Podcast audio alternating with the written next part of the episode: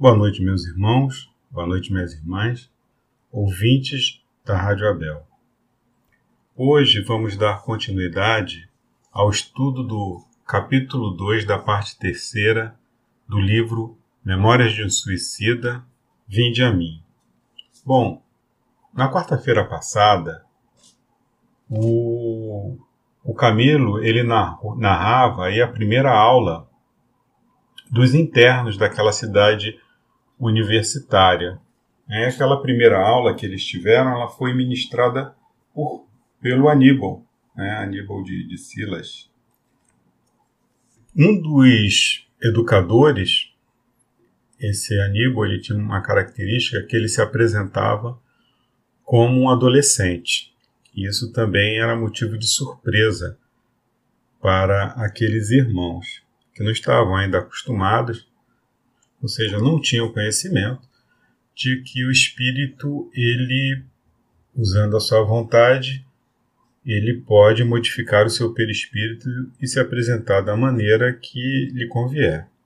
Pois muito bem, através do método de reprodução das memórias naquela tela fluídica, eles tinham acesso aí às informações que o Aníbal queria pa passar para eles com o intuito de, de educar. Né? Então eles viam ali as memórias do Aníbal, né, de suas encarnações, conhecendo as suas lutas, né, suas, suas derrotas, suas vitórias, e desnudando assim né, o seu íntimo e conquistando, por fim, pela simpatia, né, o amor daqueles alunos. Vamos então dar continuidade ao estudo do capítulo.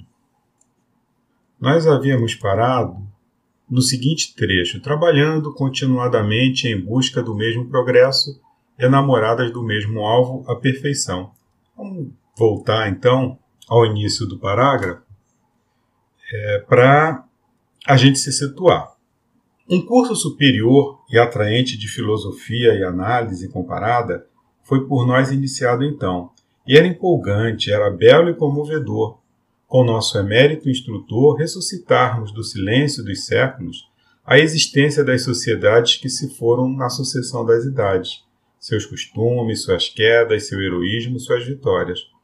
Ao nosso entendimento se apresentou a vida da humanidade desde os primórdios, fornecendo-nos o mais belo estudo que ousaríamos conceber, a mais fecunda elucidação que nossas mentes seriam capazes de abranger, porque a história magnífica do crescimento das sociedades que lutaram sobre a crosta do planeta, de falanges que ali iniciaram o próprio desenvolvimento moral e mental, que nasceram e renasceram muitas vezes e depois se foram, atingindo ciclos melhores em outras moradas do universo, e assim dando lugar a outras falanges, a outras humanidades, suas irmãs, as quais, por sua vez, lutariam também através dos renascimentos, trabalhando continuadamente em busca do mesmo progresso, enamoradas do mesmo alvo, a perfeição. Então, nós havíamos parado aqui e vamos continuar.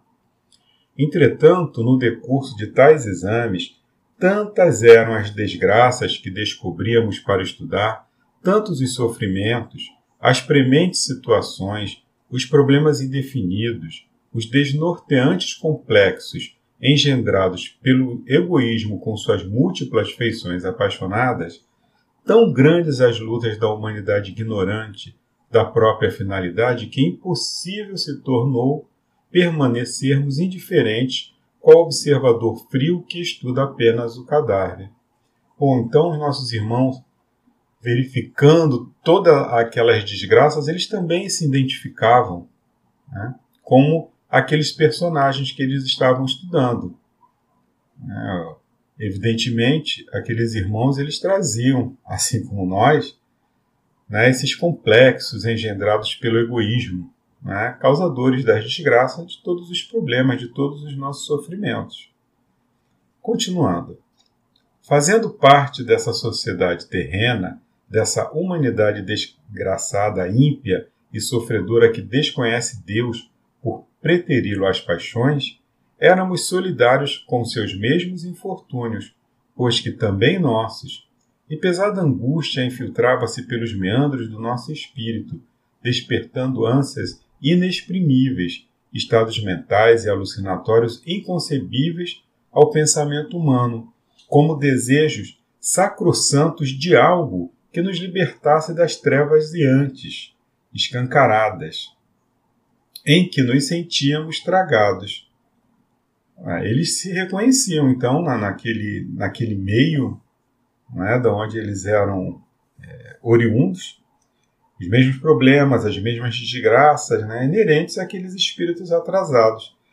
E eles se sentiram tão tocados em suas fibras íntimas que eles se sentiam como náufragos ali, desesperados, né, prestes a serem engolidos pelas ondas, pelas vagas, procurando ali um porto seguro, procurando ali uma tábua de salvação, né, algo que pudesse salvá-los. Continuando. Até que, em certa aula, por um dia ameno e harmonioso em que palpitavam em nosso imo anseios vagos de esperanças, como promessas benditas que entornassem aleluias pelo nosso ser, Aníbal apresentou-nos a figura inconfundível, a figura inesquecível do meigo Rabi da Galiléia. Através das lembranças reproduzidas na tela magnética com o colorido vivo e sedutor da realidade. Então, a epopeia augusta do cristianismo, desde a manjedoura humilde de Belém transformado em berço celeste, desenvolveu-se magistralmente em estudos fecundos para o nosso entendimento que começou a soletrar só então a palavra sacrossanta da redenção.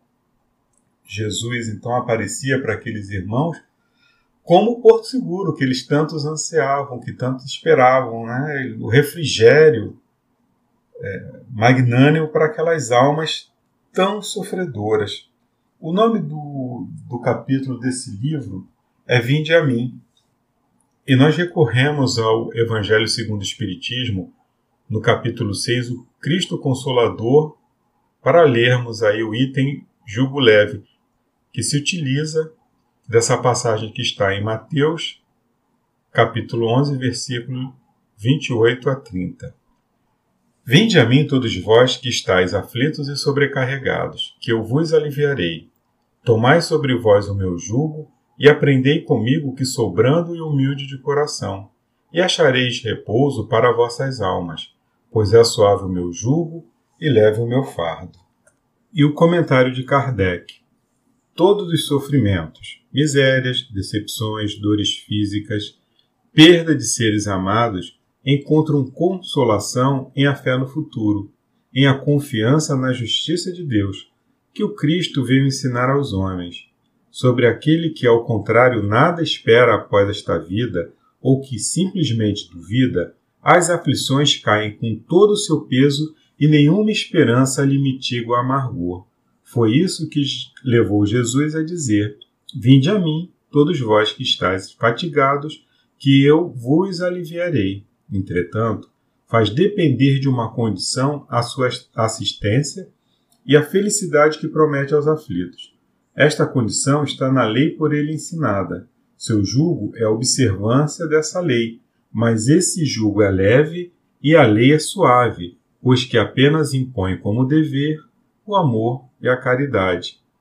Bom, aqueles irmãozinhos sofredores que se sentiam ali naquele, mesmo estando naquele ambiente, naquela universidade, ao rever né, tanta desgraça, ao, ao, serem ali apresentados aos problemas, né, porque passavam outros irmãos, os dramas da sociedade, eles se ressentiram com aquilo, eles ficaram muito abalados e sufocados, por assim dizer, né, por aquela, por aqueles sentimentos não é de, de, tristeza, de abandono, sem ter um, sem vislumbrarem uma saída, sem terem um consolo. São apresentados ao Cristo e ali eles entendem né?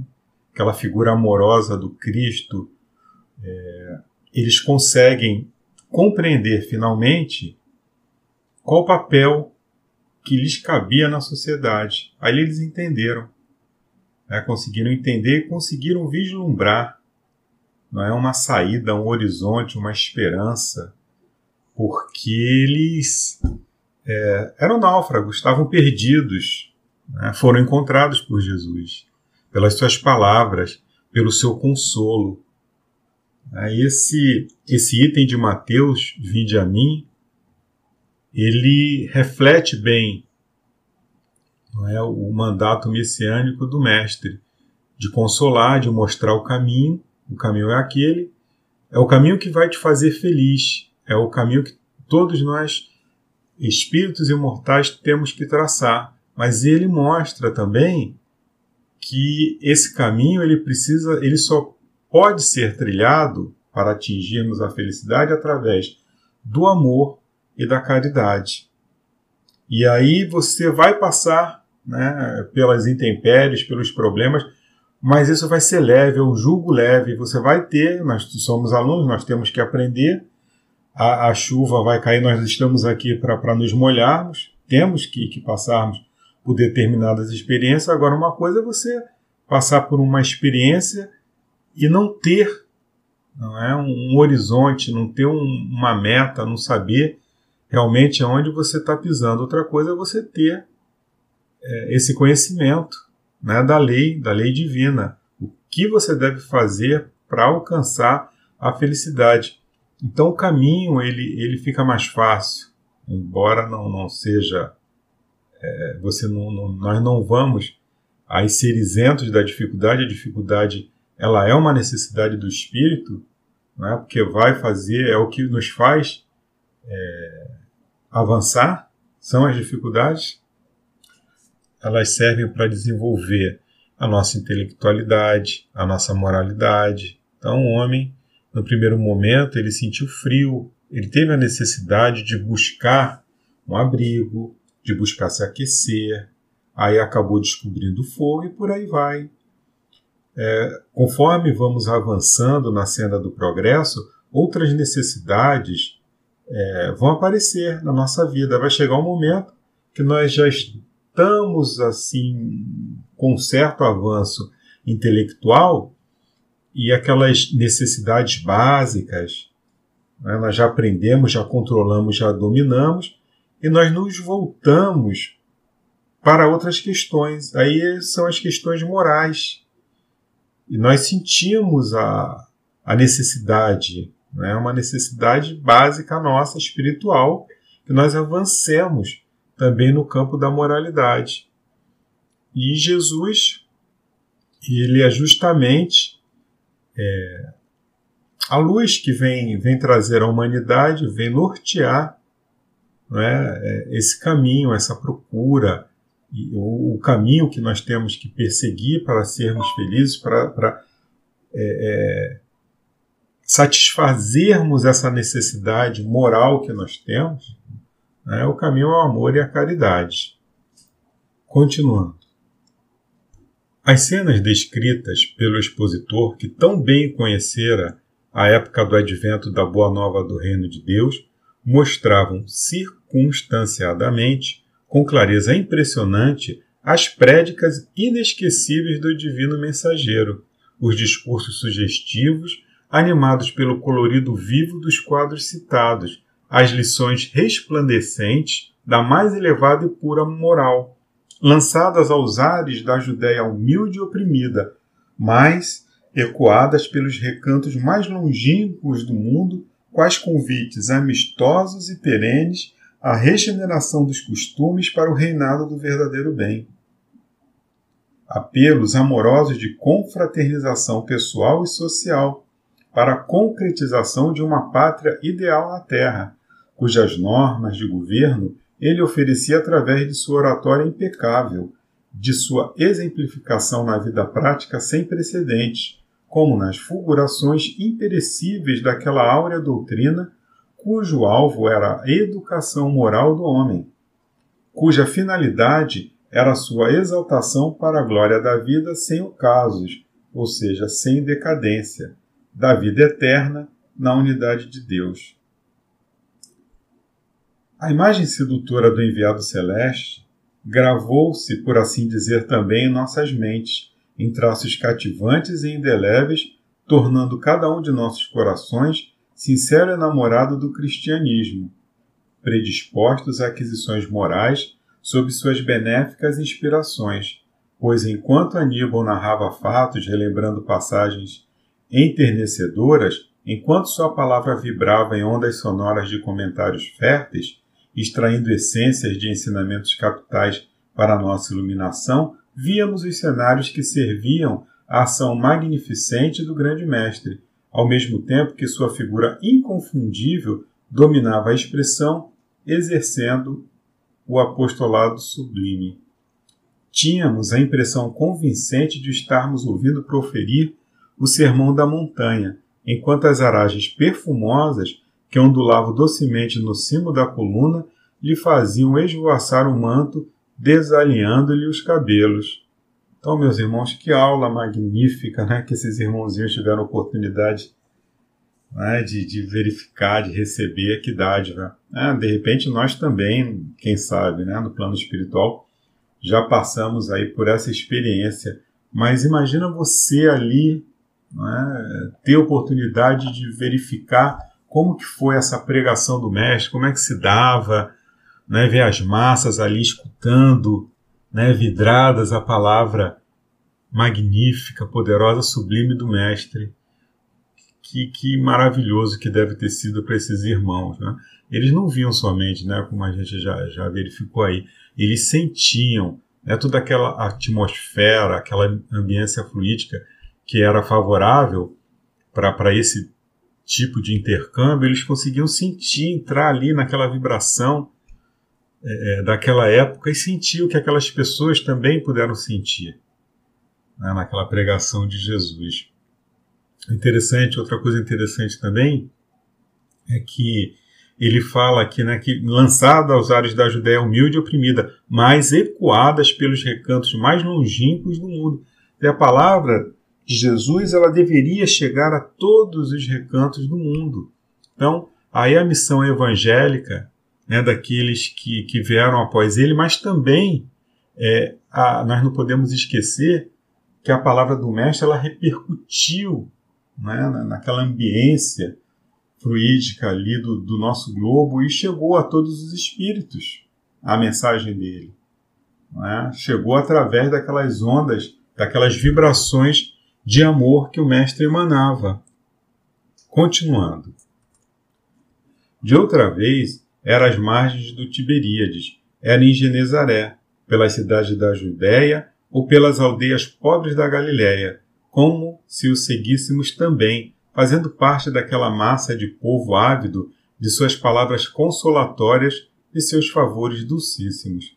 E por toda parte, em conversação com os partidários amigos ou discípulos, no templo, explicando aos exegetas, né, aos estudiosos dos textos sagrados, da época as regras áureas da Boa Nova que trazia, ou curando, favorecendo, protegendo, consolando, exaltando, educando, ensinando, redimindo. Aníbal nos levava a ouvi-lo e aprender com ele mesmo os caminhos para nossa urgente reabilitação. Fazia-o, porém, Aníbal pacientemente, tecendo comentários qual o professor emérito cioso da clareza das teses expostas para a boa compreensão dos alunos. Assim foi que fomos informados de que não apenas a terra recebera as alvíceras da Boa Nova através de sua palavra de bondade e redenção, mas também o astral inferior fora visitado por sua presença, visto possui ele poder bastante para em qualquer local se apresentar, tornando-se visível como lhe aprovesse, e uma vez que se tratava de local onde os infortúnios e as calamidades de ordem moral são incontestavelmente mais intensos e profundos que os do planeta, ali também comparecia, convertendo espíritos que havia séculos permaneciam nas trevas da ignorância ou no declive do ostracismo. Tal como na Terra, convertia homens a todos estendendo mão fraterna e redentora. Igualmente nos dizia que o mundo terreno desconhece grande parte dos ensinamentos por ele trazidos, pois que, destruídos foram muitos aspectos, verdadeiramente feéricos, da verdade divina por ele exposta, rejeitados que foram pela má-fé ou pela ignorância presunçosa dos homens. Interessante. Então Jesus ele não só é, falou para os encarnados, ele também falava para os desencarnados e ia visitar né, aqueles umbrais onde é, existiam aqueles espíritos endurecidos, né, conforme aqui narrou o Camilo, né, espíritos que havia séculos permaneciam nas trevas da ignorância ou no declive do ostracismo. E mostrando né, que, que nós, né, o mundo, ele desconhece né, grande parte dos ensinamentos. A gente já viu né, que, que muita coisa se perdeu é, da, da, da, verdade divina né, que, que ele expôs. Né, conforme diz aqui o Camilo, rejeitados que foram pela má fé ou pela ignorância presunçosa dos homens. Continuando. Mas que, no entanto, só era um momento em que sua doutrina grandiosa seria devidamente alçada para o conhecimento de todas as camadas sociais. Para isso, a terceira revelação de Deus aos homens era já fornecida à humanidade, em nome do Redentor, e nós mesmos, que éramos espíritos, estávamos convidados a colaborar nesse empolgante movimento chefiado pelo Mestre, procurando falar com os homens a fim de revelar-lhes estas coisas todas, porquanto a chamada terceira revelação mais não era do que um intercâmbio ostensivo, minucioso de ideias entre os espíritos e a humanidade, subordinado aos ditames da ciência universal como da moral excelente do próprio Cristo de Deus. É evidente que Camilo aqui se refere ao Espiritismo, né? terceira revelação. E comenta aqui que é um intercâmbio, mas não é do que um intercâmbio né, é, de ideias entre o espírito e a humanidade, presidido né, pelo, pelo Espírito Verdade, pelo próprio Jesus, é, trazido pelo uma pleiade né, de espíritos que foram chamados a colaborar aí na vinha do Senhor e revelando aqui que todos estão convidados. Né? Aqueles irmãozinhos também foram convidados né, a colaborar nesse movimento chefiado pelo Mestre. Continuando. Depois, ao findar o drama do Calvário, conhecemos as pelejas ardentes dos discípulos pela difusão do testamento regenerador do Mestre, o martírio dos humildes e abnegados cristãos, inspirados sempre pela força imanente da fé, e a reforma consequente dos indivíduos que se submetiam àqueles princípios regeneradores e educativos. Estudamos, analisamos e investigamos tudo quanto fora possível a nossa mentalidade suportar em torno da doutrina de Jesus Nazareno. Muitos tomos, complexos, delicados, precisaríamos escrever para que pudéssemos dar contas ao leitor da profundidade e extensão dessa incomparável doutrina que tem origem no próprio pensamento divino e que, sendo a lei mesma estatuída pelo Criador de todas as coisas, um dia envolverá em suas imperecíveis fulgurações todos os setores das sociedades terrestres e espirituais. Então, a doutrina de Jesus, ela nada mais é do que a lei, né? a lei estatuída pelo Criador de todas as coisas. E diz aqui o, o autor, né, um dia envolverá em suas imperecíveis fulgurações todos os setores da sociedade terrestres e espirituais. Hoje em dia nós temos aí essa separação né, do Estado laico, né, que é a separação entre o Estado e a religião. Mas essa separação ela existe ainda por uma questão da nossa própria inferioridade moral. Né? Nós temos aí vários exemplos né, através da, da história das sociedades e até nas sociedades atuais, onde é, a religião ela entrando ali como poder, né, um, um dos poderes, encabeçando esses poderes, é, bem verdade, por ser conduzida pelos homens ainda é, moralmente inferiores, eles acabam interpretando essa lei divina de acordo né, com seus interesses. E nós, é, ao invés de termos aí uma, uma sociedade justa, amorosa, fraterna, eles acabam, o homem acaba se utilizando da religião para justificar não é seus crimes, seus erros, então é motivo de perseguição. Ah, nós temos aí vários exemplos, já tivemos a Igreja Católica quando é, detinham o poder, as arbitrariedades que, que foram é, levadas a efeito, né, assassinatos, a Inquisição. Nós temos aí a, no Islã né, algum, alguns países, algumas seitas, enfim, que se utilizam de uma, de uma religião também para, para fazer coisas aí odientas. Isso tudo por quê? Porque nós ainda somos é, inferiores. Mas vai chegar o dia é que não vai ter esse essa distinção. Por quê? Porque nós vamos entender que a lei, o que é a lei divina? A lei divina é amor, é caridade.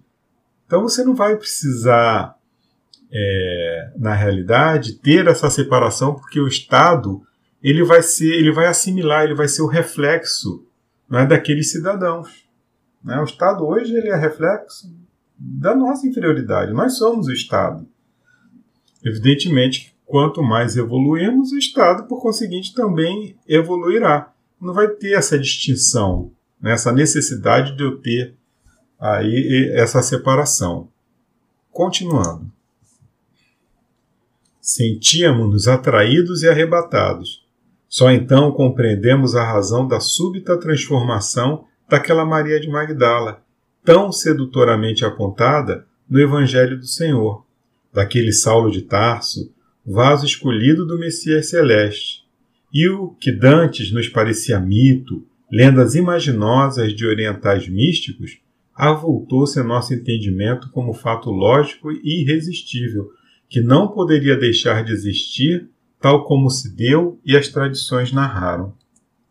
Apresentado a nossa compreensão assim, naturalmente, com singeleza, desataviado dos mistérios com que os homens teimam em ofuscar-lhe a grandeza, o enviado celeste impôs-se à nossa convicção realmente como mestre por excelência, o guia incomparável, devotado ao superior ideal da regeneração humana através do amor, da justiça, do trabalho.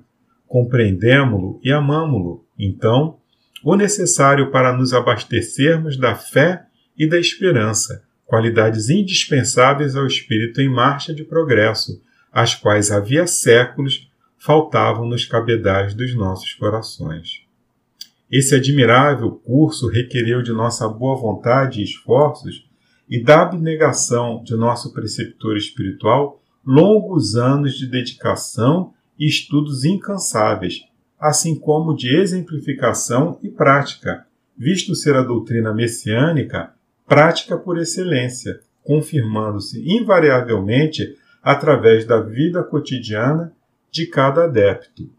Era a iniciação cristã rigorosamente ministrada de forma a não nos deixar motivos nem sejos para futuros deslizes no campo da moral. Então, os irmãos eles estavam fazendo aquele curso que era um curso teórico, mas prático também, porque é, eles deveriam praticar. Né? Então, é, mais tarde, mais adiante, nós vamos verificar é, que esses irmãozinhos, é, o estudo se dava lá na, na Cidade de Esperança, mas eles também é, vinham à Terra a fim de passar por determinadas experiências aí para é, é, queriam fazer com que esses irmãozinhos eles assimilassem realmente através da prática aqueles ensinamentos. Continuando. Mas a caminhada afigurava-se árdua, demasiadamente longa para muitos de nossos cômpares, os quais se deixavam turbar, frente ao labor espinhoso e constante que se tornaria imprescindível desenvolver. Todavia, chegáramos a uma época de nossa existência de espíritos em que já não era possível estacionar, vergados sobre as frenas, né, fendas né, do desânimo. Reagíamos contra as ameaças da fraqueza, da angústia feraz que nos rondava, compreendendo que urgia prosseguir a despeito do infinito de lutas que acenavam nas dobras do porvir, enquanto que a protetora voz da consciência nos advertia de que com Lente, professor magnífico de Nazaré, adquiriríamos cabedais justos para a jornada que se delineava ao nosso pávido entendimento de delinquentes arrependidos. Vinde a mim, vós que sofreis, e eu vos aliviarei. E nós atendíamos ao doce e irresistível chamamento e avançávamos, e seguíamos. Jesus Cristo, divino redentor das almas frágeis e rebeladas, cumpria a promessa, atraía-nos com seus ensinamentos sublimes, tomava-nos para seu redil e convencia-nos a perseverar em seus conselhos, provando-nos todos os dias, através da transformação miraculosa que em nosso ser se operava, o caridoso interesse em desviar-nos da desgraça para encaminhar-nos à redenção. Empolgados por este curso atraente que tanto alívio nos trouxera, esquecíamos os dramas penosos, o desequilíbrio das paixões que nos haviam desgraçados, esquecíamos a terra, e dela só lembrávamos graças a outros estudos que alternadamente éramos conduzidos a experimentar para a eficiência da preparação, pois, como afirmamos acima, tínhamos aulas práticas, onde testemunharíamos a eficiência do aprendizado teórico antes de que as provas reais de uma nova encarnação terrestre nos conferisse a palma da reabilitação. Então, como nós já havíamos dito lá atrás, eles tinham necessidade dessas aulas práticas também para experimentar, né, para testar aquilo que eles estavam estudando. Continuando. Não raramente recebíamos a visita, durante as arrebatadoras aulas que palidamente esboçamos de outros amigos mestres de iniciação, os quais, apresentados pelo nosso catedrático, explanavam conceitos e apreciações em torno das doutrinas e normas cristãs com uma ardência empolgante e sublime. Novos motivos para instrução obtínhamos então, nunca menos belos nem menos agradáveis do que os que diariamente nos eram expostos. Vivíamos reclusos, era bem verdade. Continuava não existindo permissão para sairmos da colônia, a não ser em grupamentos escoltados, nas turmas de aprendizes, mas também não era menos verdadeiro que vivíamos rodeados de uma assistência seleta, no âmbito social de uma pleia de educadores e intelectuais cuja elevação de princípios ultrapassava tudo quanto poderíamos conceber. Então, esses irmãos eles ainda tinham necessidade de, de cuidados especiais, porque afinal de contas eles ainda traziam né, nos refolhos lá do, do seu ser aquela mácula não é, do, do, do suicídio, isso era, era fator do desequilíbrio que aqueles irmãos experimentavam. Mas eles ali eles estavam protegidos.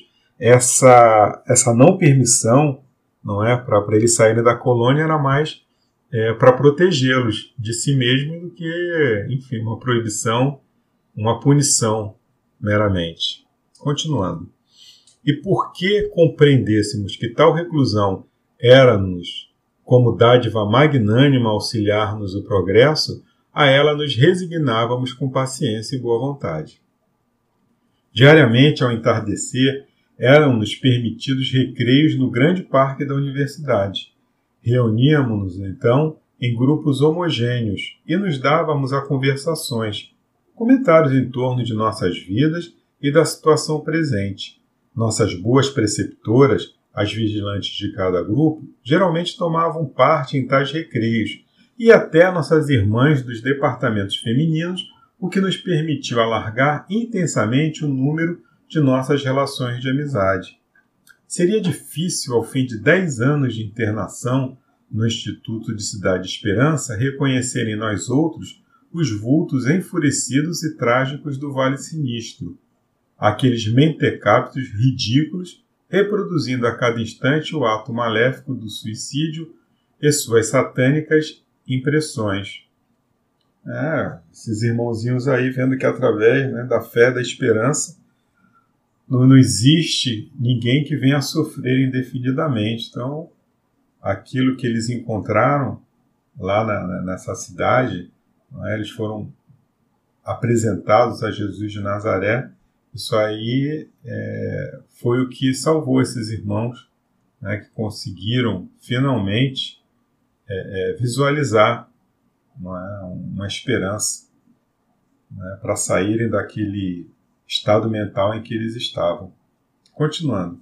Acalentados pela esperança, aliviados pela magia envolvente do amor de Jesus, sob a inspiração de cujos ensinamentos ensaiávamos novo surto, éramos entidades que poderiam ser consideradas normais, não fora a consciência que tínhamos da própria inferioridade de trânsfugas, seja, de desertores, do dever, coisa que muito nos afligia e envergonhava, tornando-nos indignos em nosso próprio conceito e merecedores do auxílio de que nos rodeavam.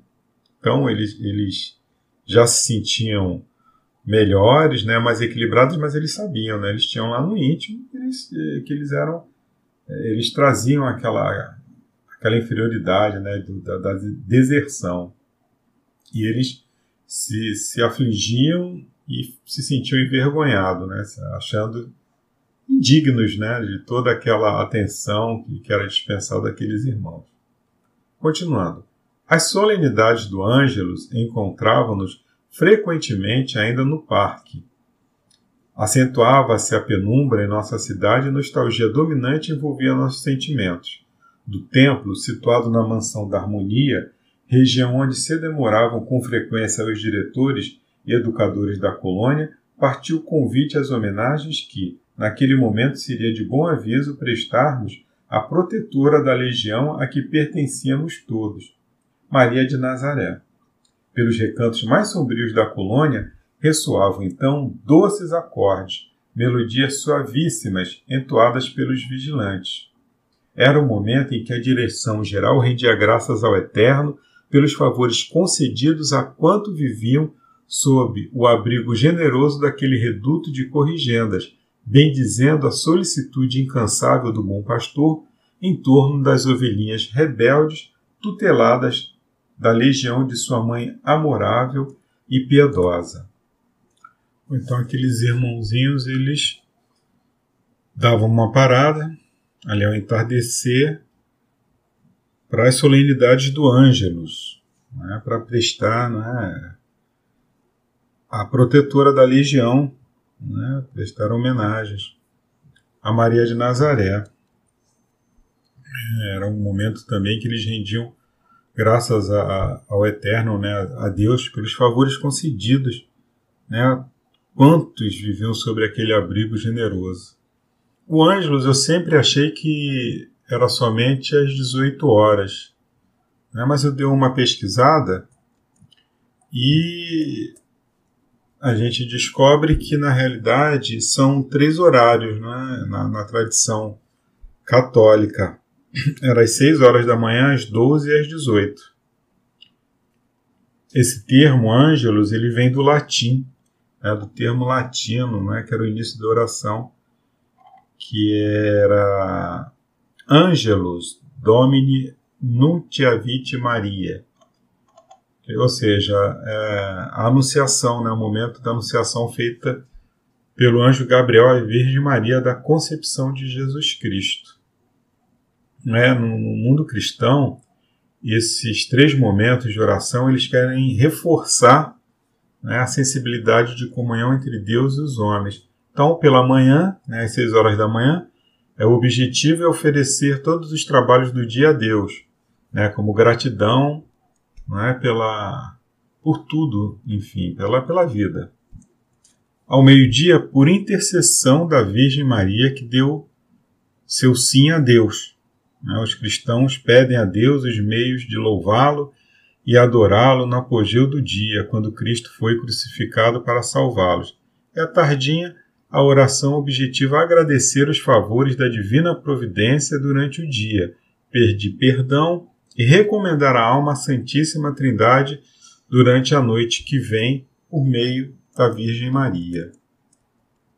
Essa tradição católica né, da, da hora do Ângelus, ela se verifica, né, não só lá na, nessa coluna espiritual, mas existe a tradição né, de, de seis horas fazer ali, botar uma Ave Maria e fazer uma prece.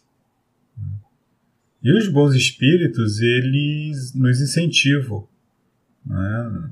A prece, evidentemente, né, de maneira geral, mas eles incentivam é, num determinado horário, e, e nesse horário do, do Ângelus, é muito interessante porque a espiritualidade amiga também, acho que por, por tradição, né, que já existia, né, eles continuarem, né, já que estavam todos habituados a esse horário, existia é, já essa tradição no mundo de estabelecer esse horário para é, elevar o pensamento ao Pai de infinita misericórdia.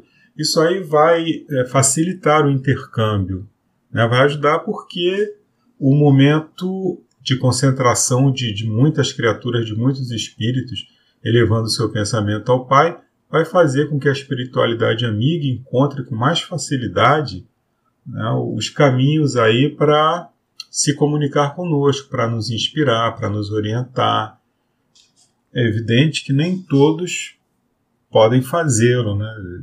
As pessoas estão no trabalho, estão, enfim, nos seus afazeres aí, nem sempre é possível, mas é interessante termos é, esse hábito né, da oração e, se puder, né, especificar um determinado horário para facilitar aí a, nossa concentração, a nossa disciplina, e ajudar também a espiritualidade, porque é um momento propício para isso. Quanto mais pessoas estiverem naquele determinado horário ali é, é, sintonizadas, é, melhor. Continuando. E era ainda quando ordens desciam de mais alto, orientando os intensos serviços que se movimentavam sob a responsabilidade dos dedicados servos da mesma legião. Todavia, não éramos obrigados a orar. Faloíamos se o quiséssemos. Em Cidade Esperança, porém, jamais tivéramos conhecimento de que algum aprendiz ou interno recusasse agradecer ao Nazareno mestre ou à sua mãe boníssima, por entre lágrimas de sincera gratidão, as mercês recebidas no seu inapreciável amparo. A blandícia daquela oração cuja simplicidade só igualava a sua própria celsitude, despertava em nossas mentes as mais ternas recordações da existência. Revíamos, levados pelo império de gratas sugestões, as, os doces, saudosos dias da infância, os vultos carinhosos de nossas mães, ensinando-nos a mimosa saudação do arcanjo à Virgem de Nazaré e as palavras inovidáveis de Gabriel ungidas de veneração e respeito, repercutiam nas profundidades do nosso eu, tocadas do saudoso sabor do desvelo materno, que na vida planetária jamais soubemos devidamente considerar.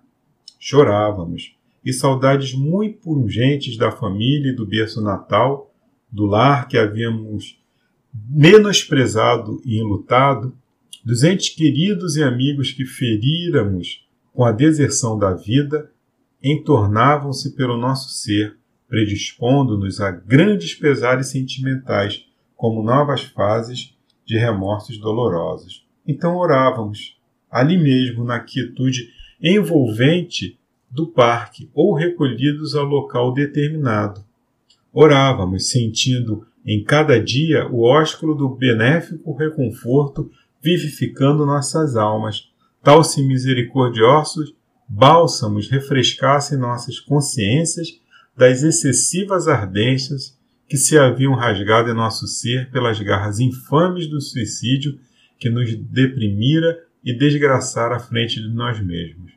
E de envolta com o refrigério, eis que se avolumava a necessidade imperiosa de nos tornarmos dignos dessa misericórdia que nos amparava tanto, a necessidade dos testemunhos que a Deus provasse nosso imenso pesar por nos reconhecermos graves infratores de suas magníficas leis. Bom, meus irmãos, encerramos então o estudo desse magnífico capítulo, né, onde verificamos aí a metodologia é, que era usada na Cidade de Esperança para a melhor assimilação, né, entendimento por parte daqueles irmãos suicidas, né, que foram apresentados verdadeiramente ao Cristo e finalmente é, entenderam o sentido da vida e, atraídos pelo amor do Divino Mestre, se sentem mais confiantes e esperançosos na redenção. Vamos então agradecer a Deus né, por, por mais esse momento e vamos nos prepararmos aí num, num ambiente de luz, de paz, de amor, de concentração para a continuidade dos trabalhos que se fazem necessários. Que a paz, o amor do Mestre Jesus permaneça em nossos corações. Graças a Deus.